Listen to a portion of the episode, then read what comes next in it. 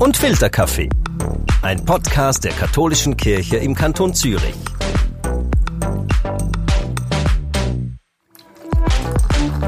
Liebe Zuhörerinnen und Zuhörer, herzlich willkommen zurück bei Gott und Filterkaffee. Der Stefan Büsser muss man eigentlich gar nicht mehr gross vorstellen.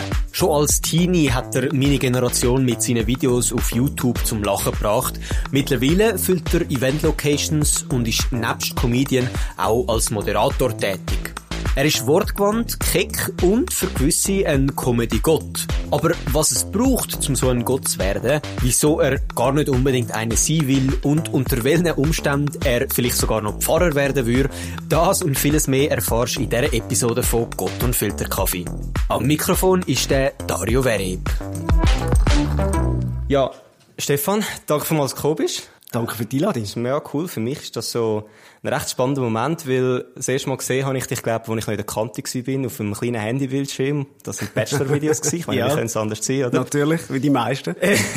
aber eigentlich bist du ja, oder gut, das bist du damals auch schon gesagt, aber jetzt bist du eigentlich so richtiger, richtiger Comedian. Ja, definiere richtig, gell? Also, ich lebe zumindest davon, sagen wir es so, ja. Wie wird man das? Was bringt einem auf die Route? Ja, natürlich mangels Alternativen, gell? Wenn du sonst nichts kannst.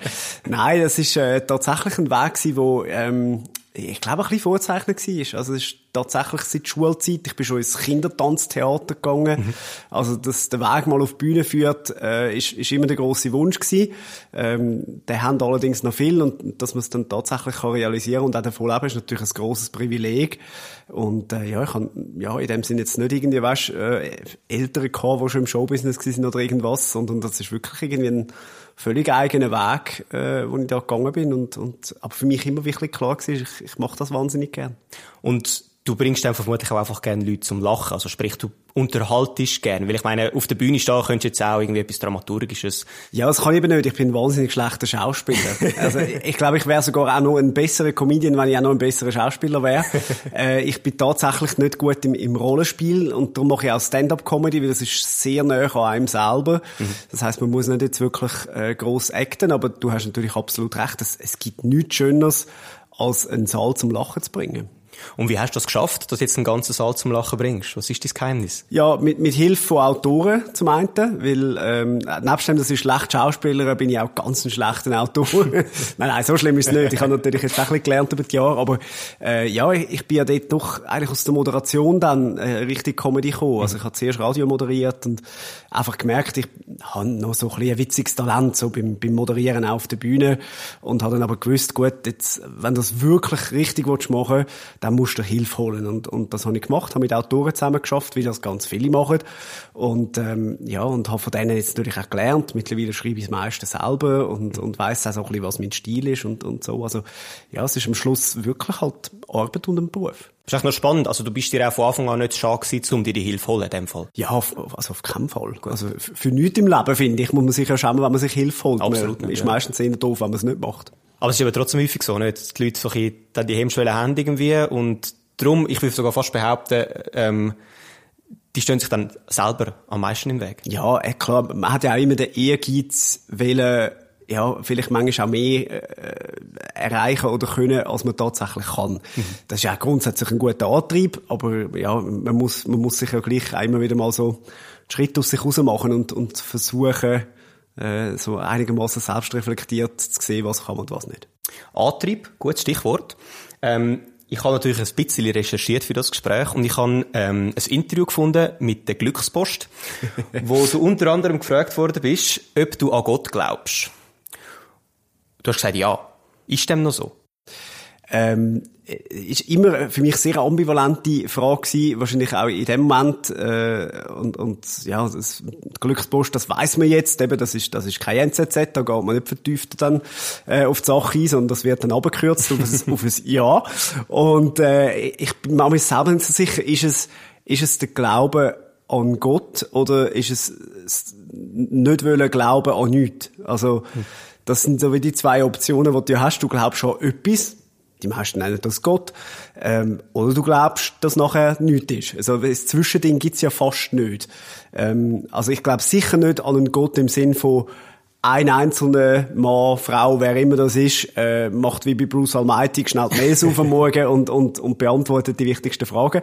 Aber äh, irgendwie mag ich mich auch nicht mit dieser Tristesse abfinden, dass einfach, wenn dann fertig ist, äh, einfach Blackout ist und, und, und das war's. Das, das ist, das tut mir irgendwie auch ein bisschen schade. So, das, das Mystische, das auch das Gefühl hat, dass irgendwo Energien rum oder, oder dass man eben vielleicht sogar mehrere Leben hat, wieder zurückkommt. So, finde ich alles wahnsinnig spannend, weiß aber natürlich überhaupt nicht. Also geht es ja eigentlich mehr bei dem um das, was nachher kommt, als jetzt die Hilfe während dem während dem Leben. Ja, es, es hängt ja so ein bisschen zusammen, oder? Wenn, eben, wenn dich mal anfängst dafür interessieren, ja, eben kann es sein, dass äh, jetzt, jetzt ganz esoterisch, äh, irgendwelche Vorfahren rum sind und dir helfen, eben wer auch immer die Energie oder die Macht ist, wo dir allenfalls würde helfen, ähm, dann, dann hat es natürlich auch mit dem Jetzt zu tun. Äh, selber merkt man es ja dann erst, wenn es so weit ist und man selber entweder eben zu einer Energie wird oder was auch immer, wenn es dann fertig ist. Also das, das ist schon etwas, was mich extrem fasziniert, wo ich immer sehr offen bin. Äh, ich bin gleichzeitig aber auch ein, ein sehr ein, äh, wie soll man dem sagen, wissenschaftstreu tönt jetzt so, äh, so eingegangen, aber also schon jemand, wo, wo auch immer gerne eine Erklärung hat für alles, sagen wir ja. es so. Und die hat halt wie abschließend noch niemand geliefert. Hast du Fall schon mal mit jemandem darüber geredet, über Glauben und so? Und hast du die Frage schon mal können stellen? Ja, natürlich. Also im Privaten mit, mit Familie oder Freunden mhm. ist das ja immer wieder ein spannender Punkt. Und, und ich finde halt Diskussionen, wo man nie, oder wo man eigentlich von Anfang an weiss, niemand weiß es, sind spannend, weil es liegt ja wie auch niemand falsch. Mhm. Also, eben, wenn jemand sagt, ich glaube, da gibt's einen Gott und der schaut für alle, dann, ja, Vielleicht. Ja. Wir, wir wissen es nicht. Da kann der genauso recht haben, wie da Test äh, auf, auf dem Sessel nebendran, der sagt, ja, aber gar, gar nichts gibt es. Es gibt für gar nichts einen Beleg. Wie ist denn das, würdest du sagen, dass dir schon mal etwas Höheres geholfen hat auf deinem Weg? Ja, eben, das ist, das ist ja wie, da lagert man ja eigentlich so ein bisschen das eigene Problem in der Regel aus. Also, das, das ist wie die, wo, also ich sage, jetzt ich fast böse will sagen, wie die anderen Verschwörungstheorien, aber es geht ja, geht ja dann äh, äh, so ein bisschen in die ähnliche Richtung, oder dass Leute, die zum Beispiel an Verschwörungserzählungen glauben, wollen ja oft auch nicht wahrhaben, dass sie vielleicht im Leben ein paar Sachen verkackt haben und jetzt an einem Punkt stehen, dann ist es viel einfacher, wenn die Mächtigen dort oben etwas entschieden hat, wo ich als Kleiner da unten nicht, nicht kann, ähm, nichts kann dagegen machen. Und so funktioniert ja das Prinzip Gott, so wie man es uns beibringt, sehr ähnlich, oder? Ja. Dass man in dem Sinn für, ja, äh, zum einen in der Hoffnung, oder? Dass, dass einem jemand hilft, etwas zu erreichen. Und zum anderen aber auch, wenn etwas schiefgegangen ist, äh, dass man dann eben vielleicht Gott vertelle flucht und sagt, äh, Gott, wer hat eben das mhm. jetzt irgendwie äh, in die falschen Bahnen gelenkt oder was auch immer. Meistens ist ja die Erklärung dann eigentlich viel simpler. Aber man kann sich natürlich mit dem auch ein Stück weit einfacher machen. Also vielleicht ist es wirklich so ein, ein Selbstverteidigungsmechanismus, dass man jetzt halt sich eben nicht so fest mit sich selber auseinandersetzen will. Voilà. Aber du machst das dann von gern mit mir, mit mir ja. selber auseinandersetzen, mal mehr, mal weniger. Äh, es kommt immer aufs Thema drauf an. Äh, aber ja, man, man kommt alle nicht drum herum. Also da habe ich ja schon das Gefühl, dass das muss ja irgendwo ein bisschen weiter Sinn vom Leben sein, dass wir schlauer weggehen, als wir hergekommen sind. Und äh, ich, ich versuche das äh, in, in verschiedensten Formen zu machen. Ja. ja, als Comedian und Moderator redest du ja häufig auch ähm, über Probleme von Menschen und mit Menschen über ihre Probleme. Und ich würde jetzt behaupten, du wärst eigentlich ein perfekter Pfarrer oder Prediger. ja, äh, also äh, es hat durchaus durchaus Ähnlichkeiten der, der Beruf, das ist tatsächlich so. Und familiär wäre es auch so. Also mein, mein Großvater ist Pfarrer gewesen. Ah. Von dem her äh, wäre das eigentlich in der, in der Linie treu weitergegangen. Der ist, äh, der ist einer von der grossen Zwingli-Biografen äh, gewesen. Also auch der, der Film über den, über den Zwingli basiert mehrheitlich auf seinen Büchern. Also von dem her bin ich, bin ich mit dem Thema natürlich vertraut. Äh, aber also, mein Vater hat die Linie schon nicht weitergeführt. Jetzt schiebe ich es einfach auf den Papi und sage, ja, ist, genau. weil er einen anderen Weg eingeschlagen hat, habe ich dann auch müssen. Aber ja, tatsächlich haben, haben natürlich, genauso wie Lehrer sind, darum sind ja wahnsinnig viele Lehrer äh, dann später Comedians geworden, ähm, hat, hat natürlich etwas, eben, ja, vor, vor die Leute anstehen, da brauchst du ein gewisses Sendungsbewusstsein. Also mhm. das, äh, ich glaube, der Job vom, vom Pfarrer ist dann vielleicht noch mehr mit einem Helfersyndrom klingt jetzt auch wieder so, so negativ, aber vielleicht mehr mit, mit dem Wunsch noch, noch ein bisschen mehr zu bewegen verbunden als der, sage ich jetzt, einfache Unterhalter, der einfach den Leuten einen schönen Abend machen Aber würdest du sagen, dass du nur unterhaltest? Ja, ich bin da selber auch immer sehr ambivalent, weil ich finde Haltung grundsätzlich etwas Geiles, äh, und auch wenn es Unterhaltung ist.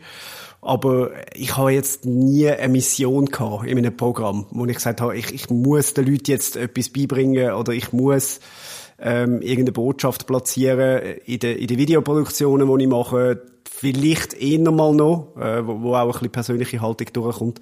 Aber ja, das, das, das, ähm, ich halte mich selber auch einfach manchmal für zu dumm für das, ganz ehrlich gesagt. Also, ich habe gar nicht das Gefühl, dass ich jetzt so viel Gescheites in meinem Leben schon rausgelassen habe, dass ich könnte den Anspruch entwickeln, den Leuten irgendetwas wahnsinnig ähm, nachhaltiges, geistig mit auf den Weg zu geben. Manchmal lange es aber auch, gerade in Zeiten wie jetzt, wenn man einfach einen schönen Abend gehabt hat. Ja. Aber umgangssprachlich wird man ja eigentlich schon relativ schnell mal zum Gott, so die Gottheiten vom Comedy zum Beispiel. Und ähm, zu denen zählt man dann so die Big Players. Und du bist ja schon auch ein Big Player. Ja, also, also vom Gottstatus bin ich auch weiter weg. Wobei, mir, also scherzhaft, äh, der Michael Schweizer, der mit mir Comedy-Männer äh, zusammen macht, äh, wenn er mir anläutet, äh, er immer sagt, Stefan Büsser Comedy Gott. Das ist immer das Erste, was er sagt, wenn er das Telefon abnimmt oder mir anläutet.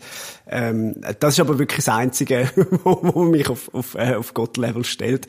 Und das ist natürlich auch, das ist ja äh, eine Überhöhung logischerweise. Also ich, ich glaube jetzt nicht, dass jemand tatsächlich zu einem, zu einem Mensch als Gottheit wie betet. Also ja, gibt sicher irgendwo, aber ja, irgendwo im gesunden Rahmen wahrscheinlich nicht. Ja, denke ich, oder befürchte ich auch. Ähm, was braucht es dann zum, also eben, wenn der Mensch zu einer Gottheit wird, für einen anderen Mensch braucht es vermutlich weniger, aber wenn etwas göttlich ist, was braucht es dann? Ja, es ist natürlich die höchstmögliche Steigerungsform. Hm. Also, weiter geht's in unserem Denken ja wie nicht. Und ich glaube, das ist einfach eine Ehrerbietung in, dem Sinn, dass man sagt, für mich stehst du das Oberst hm. unter, unter allen anderen. Ähm, und, und das, das ist jetzt meine Erklärung, warum wir, warum wir zur Gottheit werden. Wie, wie reagierst du dann auf das? Oder wenn dich jetzt jemand als Comedy-Gott bezeichnet, mit was erfüllt dich das? Äh, finde ich natürlich herzig. Also im, im Fall vom Schweiz, ich weiss jetzt natürlich, dass es, das ist Sarkasmus Klar. pur. Also das ist eigentlich gesagt, dass es schon zum Böse Und, und bei anderen, also es gibt tatsächlich solche, die einem, ich sage jetzt vergöttert, ohne, ohne jemals das so ausgesprochen zu haben. Ähm, aber, aber das, das löst bei mir immer sehr gemischte Gefühle aus, weil ich natürlich zum einen schön finde, wenn meine Arbeit Anklang findet und, und wenn man für Leute ein Vorbild ist. Ich habe viel lieber, wenn ich ein Vorbild bin als ein Gott. Ähm, da, da haben wir irgendwie alle mehr davon. Und zum anderen immer die, die latente Angst, die man ja als, als selbstreflektierter Künstler äh, ja immer wieder hat, so, dass man das Gefühl hat, auch die werden irgendwann merken, ich gar nicht so gut, wie ihr meint. Weil ich selber finde mich ja jetzt nicht besonders lustig. Ich finde mich eher durchschnittlich und bin selber immer wieder überrascht, wie wenig Leute das gemerkt haben bis jetzt. Und, und solange es so weiterläuft, ist ja alles gut. Aber das gibt dann gleichzeitig auch immer wieder so ein bisschen einen Druck natürlich. Mhm. Also, wenn man zum Beispiel, das kann ich sehr empfehlen, die, die Dokumentation, die das SRF gedreht hat mit ähm, äh, Gabriel Dua Divertimento, wo sie das neue Programm gehen, gehen schreiben und fast zerbrechen da. Weil für die sind natürlich, also ganz viele Leute halten die für wirklich Comedy-Götter und die haben durch das natürlich einen unfassbaren Druck. Mhm. Einfach wieder auch müssen halt auf Gott-Level abzuliefern. Mhm. Von dem her ist es mir dann recht, wenn ich eher der Kumpel als der Gott bin. Aber trotzdem bist du 2017 zum beliebtesten Zürcher gewählt worden. Ja, das ist ja wirklich schwierig. Und das ist eigentlich, also ich meine, was will man noch mehr im Ja, Leben, besser wird es nicht mit dem Leben, ja. Also ist der Gottstatus dann schon fast ähm, gleichwertig, würde ich sagen. Absolut, ja. Hast du mit dem jetzt schon alles geschafft oder kommt da noch mehr von dir? Hey, das ist immer schwierig zu sagen, weil das sind ja Publikumspreise. Das, das entscheide ich in dem Sinn nicht selber. Äh, bisher ist, glaube wirklich keine weitere Auszeichnung dazugekommen. Was ist es? 2017 gewesen oder so? Äh, ja, also das, das, äh, auch wenn es der einzige Preis bleibt, den trage ich natürlich mit extrem viel Stolz. Weil also, beliebteste Zürcher, das können sich ja wirklich wenige äh, in der Schweiz schimpfen. Das heisst, ich höre so ein bisschen raus, du geniesst es hier und jetzt und das, was du jetzt gerade hast. Absolut. Zukunft ist völlig egal oder beschäftigst du dich schon ab und zu mal damit? Ja, äh, ist bei mir natürlich auch anfangs vor allem schwierig gewesen, äh, mit der ganzen Lungenkrankheit, was immer wieder geheissen hat, hey, du hast dann nicht gleich viel Zeit wie alle anderen. Darum habe ich mich sehr schnell darauf fokussiert, die Zeit, die ich habe, zu nutzen. Jetzt werden Medikamente immer besser äh, und, und es geht mir gut und äh, je länger, je mehr, äh, also ich habe es jetzt gemerkt bei der AHV-Abstimmung, oder? Jetzt muss ich mir tatsächlich noch Gedanken machen. Äh, das ist ein Luxus gewesen, den ich vorher nicht, ähm, nicht hatte. Und das ist, äh, das ist natürlich schön. Äh, mir macht Zukunft in dem Sinn keine Angst. Das ist aber natürlich auch eine sehr privilegierte Sicht, weil ich zum einen finanziell gut dastehe, äh, zum anderen ein, ein gutes soziales Netzwerk habe. Auch für den Fall, dass jetzt irgendetwas schief geht, weiss ich, äh, ich stehe nicht morgen auf der Straße. Und das ist natürlich dann auch viel einfacher, sich über die Zukunft im, im wohlgesinnten äh, Gedanken zu machen, als wenn man jetzt weiss, ich weiss nicht, wie ich nächstes Monat meine Miete zahle. Gott sei Dank. Gott sei Dank, oder wer auch immer das gemacht hat, ja. Also, wir schauen in die Zukunft, dort ist alles rosig, aber trotzdem, was wäre dann jetzt so das Schlimmste, was passieren könnte? Was ist deine grösste Angst? Ich glaube, meine grösste Angst ist primär mal, dass jemandem in meinem engsten Umfeld etwas passiert oder ich eine Person im engsten Umfeld verliere. Mhm. Ich habe immer so das Gefühl, wenn einem, wenn einem selber etwas passiert, ist ja, man ja weg. Ist man weg. Die, die nachher haben das Problem, oder? Also, die, die müssen mit dem leben, dass man weg ist. Und für mich wäre es sehr schwierig, jemanden entweder nur schon leiden zu sehen, äh, in, meinem, in meinem engeren Umfeld, oder eben sogar ganz zu verlieren. Bis jetzt, äh, Holzalange, wo es da fast keinen hat. Äh, bis jetzt ist mir das in dem Sinn, äh, ja, weitgehend erspart geblieben. Aber ja, du, der Moment kommt für alle irgendwann. Mhm. Macht dich natürlich zu einem sehr sympathischen Zeitgenoss, dass du dich so um deine Mitmenschen scherst und, und dass du jetzt nicht etwas Berufliches erwähnt hast bei der grössten Angst. Ah, der Beruf ist ja am Ende vom Tag, also es ist mein, mein grösstes Glück natürlich, eben, dass ich so etwas Cooles machen kann. Aber also es, die, die meisten Leute machen nichts Cooles und haben vielleicht sogar ein mindestens so glückliches Leben, weil sie neben dran Erfüllung gefunden haben. Also das bin ich mir ja bewusst in dem Geschäft, wo ich bin. Das ist so schnelllebig. Also ich bin schon wahnsinnig dankbar, dass es jetzt knapp 20 Jahre funktioniert. Äh, wenn dann irgendwann die Leute sagen, den haben wir jetzt glaub, langsam gesehen, dann muss ich einfach ein, eben ein soziales Umfeld haben, äh, wo es mindestens so lebenswert macht, zum, zum Weitermachen. Was machst du dann? Äh, also äh, beruflich meinst du jetzt? Ja. Äh, hey, keine Ahnung, da habe ich mir ehrlich gesagt wirklich noch nie Gedanken darum gemacht. Ich habe das KV gelernt. Man kann mich also äh, überall einsetzen, wo es eine Kaffeemaschine hat. äh, ich bin aber jetzt nicht eben jemand, der sich einen, einen Plan B gemacht hat aus, aus verschiedenen Gründen. Aber ich habe also das Gefühl, also wenn, dann würde es wahrscheinlich eher in eine soziale Richtung gehen. Weil, also der Beruf, den ich jetzt habe, ah, ist jetzt nicht ein wahnsinnig also, sozial. in Pfarrhäusern gibt es im Fall auch Kaffeemaschinen. So. Ah, tatsächlich? Okay. ja, wer was. Wobei ich, also ich kann nicht, ich kann nicht zu den Katholiken kommen, oder? Weil ich, ich bin ja reformiert. Und, Aber wärst du schon mal ähm, nicht so weit, jetzt eben so eben, man gehört stammbaumtechnisch und wärst immer noch vor vielen Leuten? Voilà, voilà. Das, das stimmt natürlich. Ja, gut, Pfarrer wäre, äh, man muss aber noch Theologie studieren. Oder ist das mittlerweile so wie bei der Lehre? Man, man nimmt, was man bekommt. ähm, zum nochmal zurückkommen, wenn du, ähm, oder wir haben jetzt gehört, Angst und so, grosse Ängste ähm, im näheren Umfeld und glaubst dann, wenn, wenn das passiert, ähm, jetzt vielleicht weniger für dich, sondern ganz allgemein, kann dann Religion helfen, mit, mit so einem Verlust klarzukommen? Ja, ich glaube, Religion ist, ist, ist eine grosse Hilfe für ganz viele Menschen. Ähm, eben, ich habe die Auslagerung für mich so nie gemacht, aber, aber ich bin zum Beispiel auch nie aus der Kirche austreten, obwohl ich null aktiv bin, eben im, im Verein, wenn man so will. äh, aber ich habe, ich habe meine Kirchensteuer und zahle sie weiterhin gern, weil ich weiß, für ganz viele Leute gibt das einen Halt. Und das ist für mich wie eine soziale Abgabe, wo ich auch weiss, eben die, also beide, beide Kirchen, ob katholisch oder reformiert, machen im sozialen Bereich wahnsinnig wichtige Arbeit und sind auch wenn ich es nicht kann, für mich verstehen, ein Halt für viele Leute. Und das will ich niemandem wegnehmen, indem ich jetzt einfach finde, äh, ich spare mir jetzt die, weiß gar weiss nicht mal, wie viel Geld das ist, irgendwie, was sind 1000 Stutz Steuern pro Jahr oder irgendwie so etwas. Ja, auf jeden Fall einfach den Botzen, den gebe ich wirklich gerne. Hm, sehr schön. Das heisst, so abschließend, du hast gesagt, du glaubst an etwas. Du findest es auch mega gut, dass ganz viele andere Leute an etwas glauben können und du findest auch, sie sollen das äh, können. Wenn du jetzt diesen Leuten, denen das ein schwieriger fällt, ähm, etwas mitgeben könntest. Was braucht es, um an etwas oder vor allem auch an sich selber können glauben? Was soll man machen? Ja, das ist ja mal der entscheidende Punkt. Also an sich selber glauben ist zwar das Schwierigste, äh, ausser, also ja, sag jetzt mal, es gibt, es gibt Leute, die natürlich so, so narzisstisch sind, dass sie, äh, dass sie kein Problem haben mit dem. Aber im, im Grundsatz, eben so als reflektierter Mensch, ist es immer schwierig, äh, an sich, an sich wirklich fest zu glauben und das auch so zu empfinden.